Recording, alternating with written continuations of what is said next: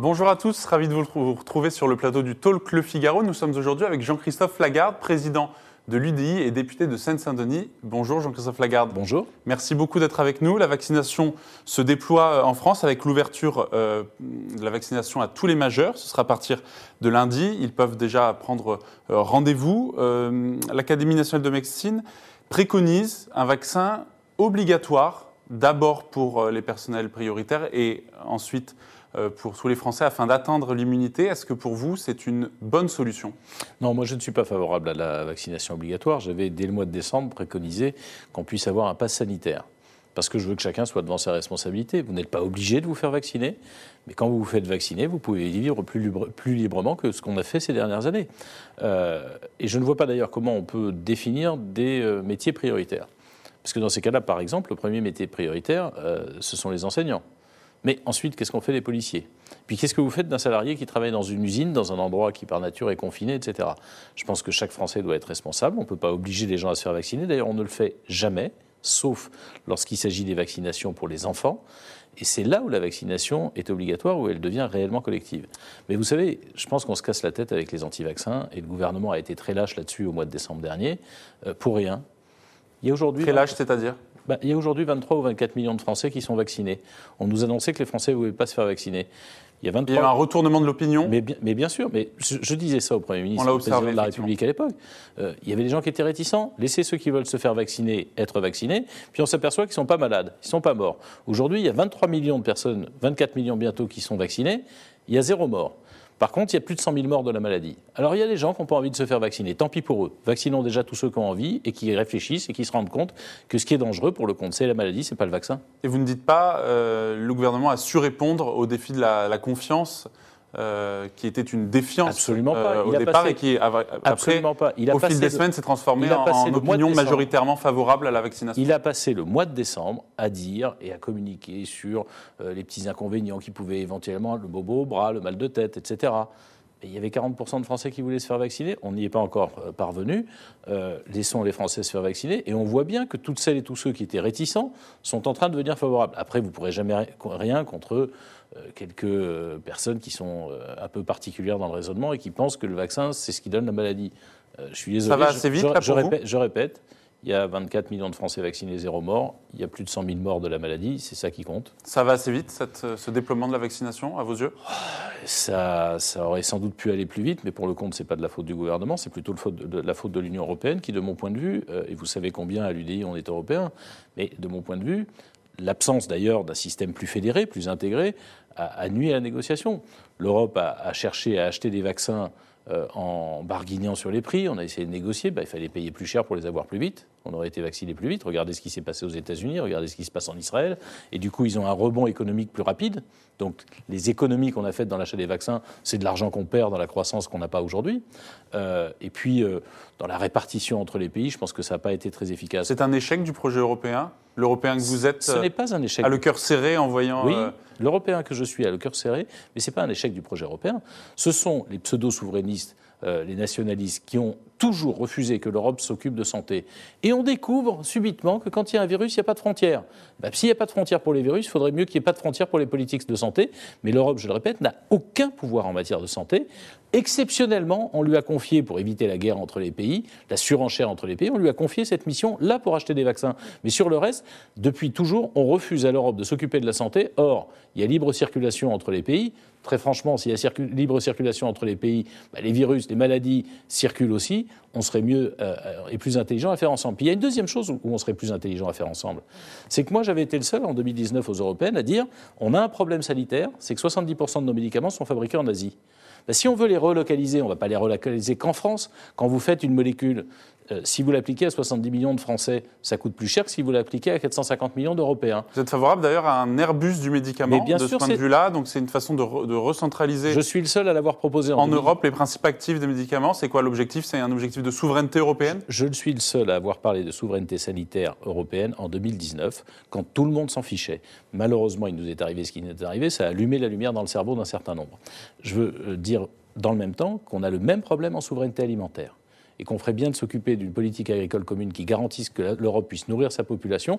Je suis désolé de me répéter puisque je disais ça déjà il y a deux ans, mais au moins cette fois-ci, peut-être qu'on comprendra qu'il y a un vrai enjeu de souveraineté au niveau européen. Ce n'est pas la souveraineté nationale le premier problème. Le premier problème, c'est notre souveraineté à nous, Européens, face aux États-Unis, face aux Chinois, face aux grands ensembles mondiaux qui nous font concurrence et qui, en réalité, veulent nous tondre la laine sur le dos. Un mot sur le pass sanitaire. Donc, euh, l'UDI s'est montré très favorable depuis quelques mois à ce pass sanitaire qui euh, est maintenant euh, qui a été voté, adopté sur le principe par le Parlement. Le Sénat s'est exprimé hier avec des inquiétudes et les sénateurs s'en sont fait le relais quant à une atteinte aux libertés individuelles.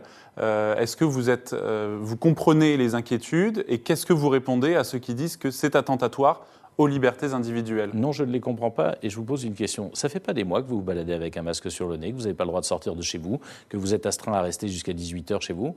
Et ça, c'est pas attentatoire aux libertés individuelles, sauf que c'était nécessaire. C'était nécessaire. Pourquoi? Parce qu'on avait la maladie face à nous et on n'avait pas le moyen de s'en protéger. Le vaccin, c'est le moyen de s'en protéger. Et donc, une fois que vous êtes vacciné, on ne peut pas vous dire de continuer à vivre comme si vous ne l'étiez pas. On a le droit, comme je vous l'ai dit, de ne pas se faire vacciner. Mais quand vous êtes vacciné, vous devez avoir un pass sanitaire. D'ailleurs, ce qui s'est passé, là encore, le gouvernement a été horriblement frileux parce qu'il gouverne dans la peur de l'opinion. Moi, je pense que la politique, c'est de convaincre les gens. Des fois, on y parvient, des fois, on n'y parvient pas. Mais on doit convaincre les gens et pas avoir peur d'eux. On aurait dû leur dire depuis longtemps que ce pass sanitaire était nécessaire. Ils ont eu la trouille. La France l'a refusé en janvier-février. C'est l'Union européenne qui a introduit l'idée du pass sanitaire, après que je l'ai fait moi-même un peu avant, qui a introduit l'idée du pass sanitaire pour passer d'un pays à l'autre. Et vous vous rendez compte quand même que ce pass sanitaire aujourd'hui... Il y a le pass sanitaire, il faut faire la distinction entre le pass sanitaire européen d'une part et d'autre part un pass sanitaire pour les événements euh, qui regrouperont un certain nombre de personnes. Et vous vous rendez compte que ce pass sanitaire peut vous permettre de vous rendre en Espagne, en Italie, au Portugal, en Grèce cet été, mais qui ne peut pas vous permettre d'avoir la garantie d'être euh, en bas de chez vous au bistrot, euh, d'aller dans un concert de moindre importance, etc. Enfin, quand vous êtes vacciné et que vous avez passé les 15 jours après la deuxième vaccination, vous n'êtes plus susceptible de contracter une forme grave et vous êtes très peu susceptible de le transmettre. Il faut libérer la vie des Français et c'est la raison pour laquelle euh, je dis depuis un mois et demi, on doit ouvrir la vaccination à tout le monde et y compris à ceux qui ont moins de 18 ans. On est en train de le faire aujourd'hui aux États-Unis entre 12 ans et 18 ans. Pourquoi? Parce qu'une fois de plus, on prend du retard sur le reste du monde. Euh, si un Américain peut être vacciné entre 12 et 18 ans, vous pensez franchement qu'un petit Français, ça va le rendre malade? Alors, euh, la France euh, s'est déconfinée, se déconfine progressivement. la politique se déconfine aussi. Élection présidentielle. Difficilement. parce que nous vivons une contrainte, une campagne régionale et départementale. Oui, et puis parce que les Français ont la tête ailleurs. Pour vous, les Français, non, vous, craignez une abstention euh, massive aux élections départementales et régionales 20 et 27 juin Bien sûr, cette élection, il fallait la tenir, mais elle est difficile. Les Français commencent à peine à retrouver une vie un peu plus normale. Ils ont en perspective les vacances qui arrivent. Ils ne sont pas en train de penser aux municipales, aux départementales et aux régionales. Et très franchement, on le voit sur le terrain, euh, c'est assez compliqué. Pourtant, moi, je leur dis, euh, dans les six années qui viennent, à partir du 20 et 27 juin, ce sont des dizaines de milliards d'euros de vos impôts qui vont être euh, gérés par des gens qui ont été désignés. Si vous n'êtes pas là, ce n'est pas vous qui les, aurez désignés, vous risquez d'avoir n'importe qui à la tête des régions ou des départements. Vous avez intérêt à consacrer 5 minutes, le 20 et le 27 juin, à aller vous intéresser de ce qu'on va faire de vos impôts pendant 6 ans. Alors votre parti, l'UDI, qui est un parti de centre-droit, euh, a tissé différentes alliances euh, selon les régions. Alors en Bretagne, vous êtes allié avec la majorité présidentielle. Euh, en Auvergne-Rhône-Alpes, par exemple, avec un Laurent Vauquier, qui est mhm. du Parti Les Républicains. En Bourgogne-Franche-Comté, vous êtes également allié avec le Parti Les Républicains, qui s'est allié à Debout la France, le parti Nicolas Dupont-Aignan. Est-ce que vous ne craignez pas un manque de lisibilité pour les électeurs? Écoutez, il y a deux façons de faire de la politique. La façon pavlovienne, vous savez, vous, vous réagissez à chaque fois qu'il y a une cloche qui sonne et vous faites toujours la même chose. Ou vous regardez les projets et les territoires. Il y a trois cas de figure en réalité. Il y a d'abord les régions des présidents sortants. Euh, Xavier Bertrand, Valérie Pécresse, euh, Madame Morancet dans les Pays de Loire, euh, Monsieur Vauquier que vous venez de citer. On travaille avec eux depuis six ans. On est plutôt fiers du bilan. On a discuté avec eux du projet. On est tombé d'accord. C'est normal qu'on continue ensemble. Vous avez un deuxième cas de figure. Ce sont les régions qui sont détenues par la gauche. Dans les régions qui sont détenues par la gauche, on a discuté projet. Et puis on a regardé qui, de notre point de vue, avait le plus de chances le plus de capacité à inverser la tendance et à conquérir la Bretagne, vous le citiez tout à l'heure, euh, ou la Nouvelle-Aquitaine. Dans ces deux cas-là, qui étaient les meilleurs candidats? Bah, Ceux qui sont issus de la majorité présidentielle. Et donc, en, vous savez, Bourgogne-Franche-Comté, vous êtes allié avec euh, le parti Nicolas Dupont-Aignan qui s'est allié avec Marine Le Pen à la présidentielle Non, non, non, non. non. Qu'est-ce que vous répondez aux électeurs sur le terrain bah, Je vais déjà vous répondre que votre question est fausse, monsieur. Nous sommes alliés à M. Platré, qui est républicain, et qui a pris euh, deux euh, personnes de Nicolas Dupont-Aignan. C'est eux qui devraient avoir un problème, parce que nous sommes un parti européen. M. Platré et les républicains sont un parti européen. Voilà des gens qui disent qu'il faut sortir de l'Europe, que euh, l'Europe est quand même beaucoup basée sur les grandes régions, et il se trouve qu'ils veulent aller avec M. Platré. Alors il a pris un soutien relativement secondaire, c'est quand même pas nous qui sommes dans l'incohérence. Non mais vous avez donc cette, les électeurs ont donc face à eux en Bourgogne-Franche-Comté cette coalition eh ben, qui va de l'UDI Ils ont surtout en Bourgogne-Franche-Comté un risque, un risque réel, c'est que cette, bascule, euh, cette région bascule à l'extrême droite. Aujourd'hui, elle est socialiste. Moi, je souhaite qu'elle puisse euh, connaître une alternance politique, mais pas vers l'extrême droite. Et donc, le rassemblement le plus large possible, comme ça se produit en Provence et le Côte d'Azur, pour éviter que l'extrême droite l'emporte, c'est mieux. Les élections euh, régionales euh, seront une élection test à quelques mois de l'élection euh, présidentielle l'année prochaine. Est-ce que vous serez candidat à cette élection présidentielle Est-ce que c'en est fini du ralliement de l'UDI aux candidats de droite à la présidentielle? Est-ce que je peux me permettre d'abord de répondre à la première affirmation? Moi, je ne crois pas que ce soit des, des élections test pour la présidentielle. On parlait de la forte abstention. Et la multiplicité des cas de figure qui existent en réalité en France permettront difficilement de tirer des leçons nationales, si ce n'est vraisemblablement d'une poussée de l'extrême droite que je regrette parce qu'elle va nuire à la gestion des régions. Euh, deuxième euh, question, vous parlez de la présidentielle. Moi, je pense d'abord que la présidentielle, elle commence en réalité dans l'esprit des Français en novembre-décembre prochain. Euh, et donc la réponse à la question que vous posez, je la donnerai à ce moment-là, mais je vais vous faire une réponse. Nous avons porté notre projet européen en 2019. Il n'y a aucune raison que nous ne portions pas notre projet national en 2022.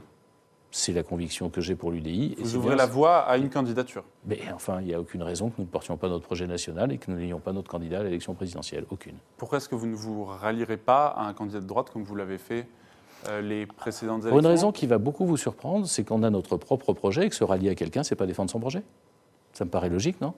Vous Pourquoi d'ailleurs Mais si un candidat de droite veut se rallier à notre candidature, il n'y a aucun problème. Vous vous déclarez être le candidat de l'Europe, de l'écologie, des territoires. Ce mhm. sont des thématiques euh, que le président euh, Emmanuel Macron euh, porte aussi depuis, depuis des années. Est-ce que vous réussirez à marquer votre identité politique propre dans ce scrutin? Alors d'abord, il est le candidat de l'Europe, mais enfin on ne peut pas dire qu'on ait eu de grandes réussites ces derniers temps, ni un projet qui soit réellement explicite. Deuxièmement, de l'écologie, pardon. vous avez aujourd'hui une situation assez curieuse d'ailleurs, avec un gouvernement qui fait semblant d'être écolo et des écolos qui font semblant d'être rationnels. Euh, moi, je défends une écologie qui soit basée sur la science et sur la connaissance, pas sur le symbole, pas sur le fantasme, comme les écolos, comme les verts, pour dire les choses euh, comme elles sont. Quand on nous explique que les arbres de Noël, c'est ce qui va permettre euh, de sauver la Terre, ou qu'on nous explique que le Tour de France, c'est ce qui est le plus polluant. Mais quand on a un président de la République qui nous dit, par exemple, qu'il veut avoir une grande politique hydrogène, ce que je proposais pour l'Union européenne, parce que là encore, c'est à l'échelle du continent qu'on peut gagner un tel combat d'indépendance, de souveraineté et d'indépendance, pour ne pas dépendre des énergies des autres. Ben, pour pouvoir avoir de l'hydrogène, une énergie propre, une énergie qu'on peut produire nous-mêmes, il faut juste quelque chose, il ne faut pas fermer des centrales nucléaires. Alors qu'est-ce qu'il fait, M. Macron? Il ferme des centrales nucléaires, il dit qu'il va y avoir de l'hydrogène euh, comme énergie du futur, c'est un mensonge. C'est un mensonge, ce n'est pas Jean-Christophe Lagarde qui le dit, ce sont les scientifiques du GIEC des experts du climat. Si on veut, et c'est urgent, faire en sorte de remplacer euh, la production d'énergie euh, enfin, par des énergies fossiles euh, carbonées par de l'hydrogène, on a besoin d'énergie nucléaire pendant encore quelques temps. On sent bien que vous commencez à préparer votre argumentaire. Et, oh, rassurez-vous, si on a un projet, c'est qu'il est prêt. Vous nous direz à la fin de l'année si vous êtes candidat. Vous restez avec nous. nous allons maintenant relayer vos questions, chers internautes.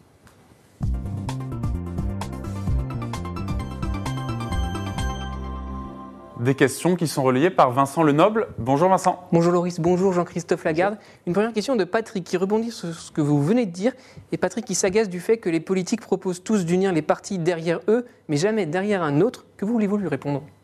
Bah, que ce n'est pas une question d'unir des partis politiques, c'est de savoir si on est d'accord sur une cohérence de projet. Ce qui me frappe aujourd'hui, c'est qu'il y a quand même peu de cohérence ailleurs que chez nous. Alors, ce n'est pas forcément euh, euh, déterminant pour d'autres, mais pour nous, c'est important la cohérence en politique. Je pense que pour respecter les Français, c'est encore plus important. Je suis très frappé de voir la gauche qui a complètement perdu sa boussole. Moi, j'ai jamais été de gauche, mais enfin, Jaurès, euh, le projet de Jaurès, c'est un projet universaliste, de dépassement des individus. Quand vous avez Madame Pulvar en Ile-de-France, euh, qui a un projet racialiste, euh, qui veut considérer les gens non pas pour le citoyen qu'ils peuvent devenir, mais pour le fait qu'ils soient blancs ou noirs. Je vous rappelle qu'elle veut interdire quand même euh, des réunions aux blancs quand euh, des gens décident de se réunir entre eux, euh, en fonction de votre sexe, de votre sexualité, de votre, de votre genre. Enfin, qu'est-ce que c'est que ça? Ça n'est plus de la gauche. Et à droite, très franchement, quand j'ai une partie, quand je vois une partie de la droite qui ne se rend pas compte que l'extrême droite est depuis toujours l'ennemi absolu de la droite, par comment dirais-je, par expression, on dit l'extrême droite comme si c'était une prolongation de la droite. Ce n'est pas une prolongation de la droite, c'en est l'antithèse. On se rappelle que c'est l'extrême droite qui voulait assassiner De Gaulle. On se rappelle que Chirac a toujours refusé même de discuter avec ces gens-là. On se rappelle que Nicolas Sarkozy a mis des frontières totalement hermétiques. Donc il faut garder les cohérences. Je trouve qu'il y a une difficulté de cohérence à droite, y compris chez mes alliés. Et je trouve qu'il n'y en a plus du tout à gauche quand on a euh, Mélenchon, Pulvar et d'autres qui communautarisent, euh, euh, qui discriminent la vie politique, non pas en fonction du citoyen que vous pouvez devenir, mais de la personne que vous êtes quand vous êtes né. C'est pas ça la politique et c'est pas ça la démocratie. Seulement sur Dotulva, euh, pour préciser ce que vous dites, elle n'a jamais dit qu'elle voulait interdire les réunions à des blancs. Elle disait qu'elle n'était pas choquée euh, que euh, certaines associations euh, Écoutez, se, quand on n'est pas choqué- prennent à telle réunion. Il y a, on- une, y a pas- nuance tout de même. Admettons la nuance. Enfin, moi, je suis très choqué qu'il puisse y avoir une réunion raciale. Parce que si on dit on fait une réunion entre blancs et on interdit euh, aux, aux Noirs, euh, aux Arabes, aux Asiates de venir, la citoyenneté, c'est pas ça. C'est pas nous séparer entre nous. C'est nous rassembler vers un projet commun qui ne regarde pas notre identité individuelle, mais qui nous crée une identité collective. C'est ça la France et c'est ça la République. C'est certainement pas ce que euh, Jean Jaurès euh, promouvait entre guillemets. Euh, La gauche a changé selon vous. elle s'est dénaturée. En tout cas, une large partie de la gauche s'est dénaturée. Et il y a des gens de gauche, je pense à Manuel Valls, je pense à d'autres, qui dénoncent cette dérive, qui dénoncent cette communautarisation, cette sis- sissiparité permanente qui n'est pas là pour rassembler des citoyens et qui d'ailleurs, au lieu de leur permettre de se dépasser, cherche à en faire des victimes. T'es victime parce que t'es homosexuel, t'es victime parce que t'es noir, t'es victime parce que t'es blanc, t'es victime parce que... Enfin, c'est, on vit pas dans la victimisation permanente, on vit dans le dépassement permanent. C'est comme ça qu'on construit une nation. Deuxième question. Deuxième question. Vous vous êtes inquiété de la volonté de filmer les procès, craignant que la justice devienne spectaculaire? C'est dans le projet de loi porté par Éric Dupond-Moretti. Antoine oppose que c'est la seule façon de connaître vraiment le fonctionnement de la justice en France, en dehors des séries télévisées, par exemple. Que voulez-vous lui répondre? Non, je ne le crois pas. Et ce que je crains en réalité, c'est que, on le voit bien d'ailleurs ces dernières années, il y a des avocats qui deviennent très médiatiques. Du coup, ils gagnent beaucoup d'argent. Alors aujourd'hui, ils le font sur des plateaux de télé, mais pas dans un procès. Sur un plateau de télé, on peut faire du spectacle, on peut faire du show. S'ils font la même chose pour se faire connaître, pour se faire valoir, pour améliorer leurs affaires dans un prétoire, au lieu d'avoir une séance de tribunal où on cherche la justice, où on cherche la vérité, on va chercher le spectacle. Et ce qui est vrai pour un, avocat peut être vrai pour un magistrat qui, qui cherche une promotion. Ça fait des années qu'on sait parfaitement ce qui se passe dans un tribunal. Vous, vos collègues, viennent, nous expliquent, parfois jour après jour, quand il y a des procès qui durent plusieurs jours, euh, de quoi il en retourne. Et bien c'est très bien comme ça. Qu'on puisse occasionnellement, sur des grands procès historiques, on peut penser à des procès terroristes, on a eu le procès de Klaus Barbie, filmer pour l'histoire, pour la documentation, pour l'éducation, pourquoi pas. Et si on veut voir comment se passe, euh, euh, comment dirais-je, un jugement, c'est très simple, il suffit de se rendre dans un palais de justice. Vous, êtes abstenu sur le projet de loi justice de Dupond-Moretti Oui, parce qu'il y a dedans à boire et à manger. Euh, la volonté de filmer euh, me gêne beaucoup, mais il y a une deuxième chose, c'est qu'on est en train de généraliser euh, les cours criminelles départementales, c'est-à-dire ce qui remplace la cour d'assises. La cour d'assises, c'est ce qui permet aux citoyens de participer justement à la justice. Et comme c'est lourd, que c'est long et que ça coûte cher, le ministère de la Justice, pas que ce ministre-là, cherche depuis des années à faire en sorte que bah, fasse ça entre professionnels plus rapidement euh, pour un certain nombre de crimes. Sauf que euh, on a lancé l'expérimentation il y a 18 mois. On n'a toujours pas le résultat de l'expérimentation, on généralise. C'est absurde. Et je crains que finalement des choses qui normalement devraient passer devant une cour d'assises vont finir à être moins sanctionnées. Après, il y a des choses qui sont euh, très positives.